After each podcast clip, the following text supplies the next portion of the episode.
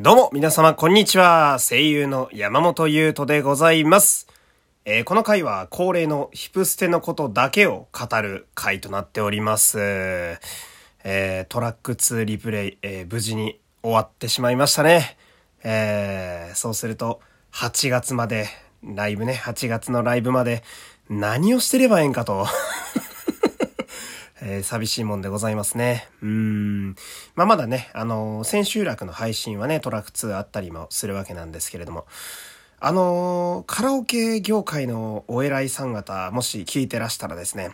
そろそろヒプステの曲を Gimme the Mic 以外も入れていただきたいというか、えー、せめてドンパスだけでもね、えー、あと Crush Your も入れてね、つって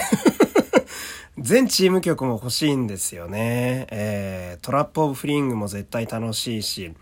やっぱ大阪24金マジックが一番歌いたいんですよね。あれ。うん。あんまこのラジオで言ってないんですけど、私一番推しのチーム、実はドツイタレ本舗なんですよ。えー、で、一番の推しはヌルデササラだったりするんですよね。えー、まあ、ヒプノシスマイクってどのチームもどのキャラクターもすごく魅力的なんで、これやって決めるのはなかなか難しいんですけれども、えー、大阪は私が多少育った地というのもありましてね、えー、やっぱりレペゼンということもあり、えー、どついたれ本舗をちょこちょこ応援してしまうという、まあそんなとこでございますけれどもね。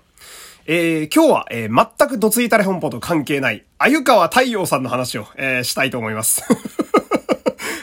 前置きを失敗したいい例でございますけれども。でまずこの、鮎川太陽さんがね、演じてらっしゃるのが、ヒプステの神宮寺ジャクライという、キャラクターでございますけれども。まずこの鮎川さんなんですけれども、まあ私のイメージだとね、こう男でも見とれるくらいの長身。ええー、まあ、スタイルが抜群にいいという。そして、えー、彫刻のようなお顔。えー、彫りの深さが絶妙なんですよね。えー、お顔。そして、そこから繰り出される必殺の笑顔うーん。何人あの笑顔にやられたんでしょうか？えー、私も生で見てしっかりと落とされてきましたけれども。えー、で、鮎川太陽さんとの出会いっと言いますかね。えー、って言うとまたなんか私が合ってるような気がする。まあもちろんお会いしたことはないんですけれども。あの、井上正宏さんという俳優さんがいらっしゃって、えー、仮面ライダーディケイドの方ですね。今でもいろんな舞台でよく見かける方ですが。えー、2014年、15年、16年あたりがですね、井上さんと鮎川さんって結構ご一緒に、あの、いた時期がありまして、まあ仲が良かったんですね。あの舞台でご一緒とかされてて。で、その時に、まあ、井上くんはもうすでに仮面ライダーディケイドで世の中にブレイクしてて、ガロとかも出てた時期だったんですけど、鮎川くんはいつブレイクするのかなって私はね、歯がゆい思いで見ていたわけなんですが、えその時からまあちょこちょこチェックしていて、で、今では、えー、お二人ともすっかり売れっ子になっちゃってね、えー、熱いなと思うのが、今度ブシロードさんでね、来月上演する舞台でお二人が共演されるんですよね。えー、やっぱ、両方とも見てきた人間からするとすごく嬉しかったりなんかするわけなんですけれども。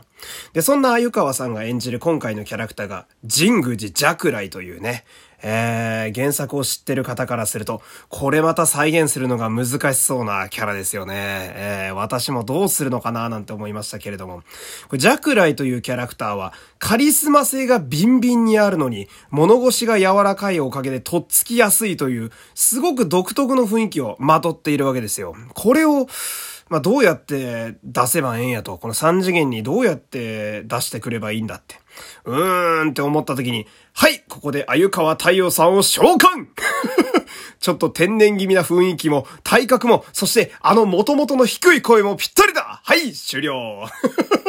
解決というわけでね、えー、無事にそれを再現している鮎川ジャクライなわけなんですけれどもね。まあ、こう、ジャクライの所属するね、新宿ディビジョン摩天楼はですね、え感触カラーが使われていて、グレーだとか紫とかのイメージなんですが、えクールなイメージなんですけれども、え、ま、個人的にはディビジョンバトルにかける理想の大きさと言いますかね、崇高な感じは、どのチームよりも熱くて、そして壮大だという、ま、こういうイメージがあるわけです。で、これを強く打ち出す芝居をしっかりとしてくれているのが、ヒプステにおける鮎川ジャクライなわけでございます。まあ、自分的には解釈バッチリなキャスティングだななんて思うわけなんですけど。まあ、こっからは、えー、生で見たリプレイの感想も交えつつ喋っていきたいんですけれども、まず生で見た感想、でけえ とにかくでかい。いやーびっくりした。マジで。物理的な存在感が尋常じゃないんですよ。いるなーって感じがするというか また語彙力が死んでますけれども。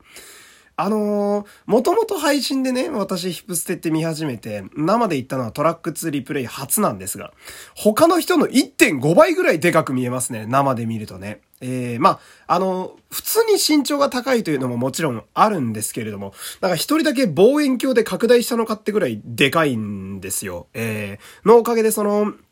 まあ、さっきも言った原作における神宮寺ジャライの独特のこう大物のオーラ、あれがしっかり実際大きいんで結構出てまして、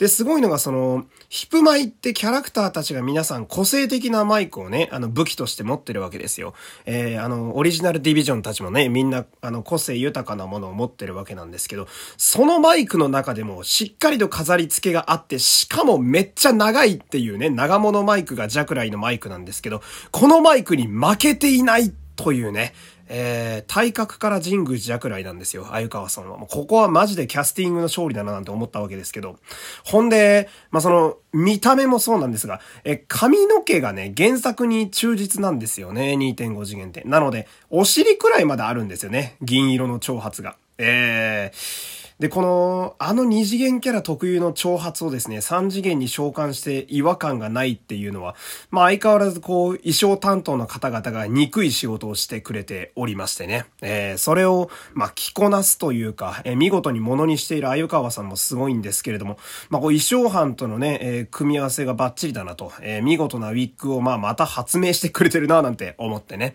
えー、衣装班は本当にエジソンやと思うんですけど、ほんでこの衣装といえば、鮎川着来といえば、やはり白衣の裾ええー、これですよね。最高にいい仕事してますよ。うーん。で、うまいのがその、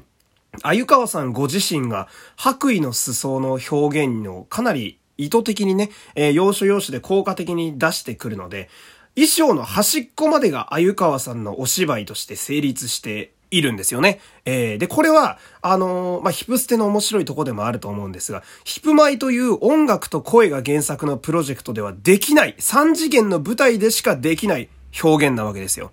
えー、まあ、これは、あゆかわさんのキャラ作り、そして演出の妙義やなとも思うんですけれども、まあ、特にそれがグッと出ていたのが、ブラストウルフの、あのー、新宿ディビジョンのチーム曲、あれの一番最後、あゆかわさんのソロパートがあるんですけれども、あそこの振り付けで、ダンサーとひふみとドッポが、ジャクライの周りを回りつつ、ジャクライ自身もその場でルーレットに回転するっていう、ルーレットのように回転するっていうところがあるんですけど、あれで、ジャクライが回ってる時にですね、裾がまるで花のようにこう、広がっていくというね、えー、神々しさと圧倒的なそれこそカリスマを醸し出すっていう素晴らしい振り付け。えーうわ、マジって思いましたね。で、それ生で見れたんで鳥肌がすごかったんですけど、もう医者というよりはドレスを着た女帝ですよね。そう、ドレスに見えてくるんですよ、白衣が。いや、これが素晴らしい。まあ、なんというかこう、さすが、原作だとね、あの、新宿ってチャンピオンになってるんですよ。えー、原作チャンピオンだけあるな、みたいなね、思わずひれ伏したくなるような神々しさでしたけれども。で、この、なんだろうな、さっきも言ったんですけど、銀色の挑発でしょ？銀色の挑発が嫌いなオタクは世の中にいないわけじゃないですか。ええー そして、えー、これは、えー、の、ダイスの回でも言ったんですけども、長い衣装のバサーが嫌いなオタクもいないわけじゃないですか。えー、そして、長身の男が嫌いなオタクもいないわけじゃないですか。ってことは、好きなもの足す好きなもの足す好きなものだから、まあ超好きというね。最強の方程式が完成するわけですよ。で、髪の毛で言うとですね、あのー、リプレイは特にトラック2リプレイは、ジャクライにとって結構試練が多かった話だと私は思うんですけれどもね。まあ、こう理想が崇高な分、まあ、あと本人が優しすぎる分ですね、まあ、なかなかこう向かってくる風も多かったりするわけなんですが、これダメージを受けるシーンがすごく多いんですよね。えー、ごちそうさまですと思って。いや、あの、なんだろう、あの、髪が乱れるジャクライは芸術品ですね。えー、なんかこう、ああ、大丈夫なのかなって思うところと、むちゃくちゃかっこいいっていうところと、まあ、チームに狼って入ってるぐらいなんで、こう、やられた時に闘志を一瞬剥き出しにする時の、あの目の鋭さ、あの目の鋭さ、鮎川さん特有の目の鋭さに、あの髪の毛がふわっとかかることによって、まさに狼が睨むかのような表現をされていて、で、あれは、配信で見ると、あの、いまいちピンとこないんだけど、生で見た時はやっぱ近くで見てる分、迫力がすごごくてね、えー、まあ、あの、私トラック2の中でも、新宿バーサス浅草のラップバトルめちゃくちゃ悲しくて、見てると一番泣いたんだけど、俺あそこ、特に親方の、なんでだよ、なんでだよ、俺信じてたのに、みたいなリリックめちゃめちゃ泣いたんだけど、でもあそこすごい好きなんだよな。やっぱその、舞台とか役者の表現として極まってる部分が、あの部分ってすごく出てるんですよ。振り付けしかり、目つきしかり、思いの叩き付けしかり、もう親方の叩き付け方最高なんだよな、これは。加藤さんのことを語る会もか作らなきゃいけないかもしれない。まあ、その分、そのぐらいね、良くて。で、そのシーンもその髪の毛がしっかり仕事してるんでね、弱雷としてのお芝居があそこで成立しているという素晴らしいですね。あ、やばい、また時間がなくなくなってきましたよ。えー、ちょっと手短に行きますけど。あと好きなシーンがもう一個あって、えー、トラック4一番最後のファイトフォープライド、えー、みんなキャストが自由に動くとこみんな好きだよね。えー、私も大好き。あそこで、あの、気弱そうな顔してハンドサインしているドッポと一緒ににこやかに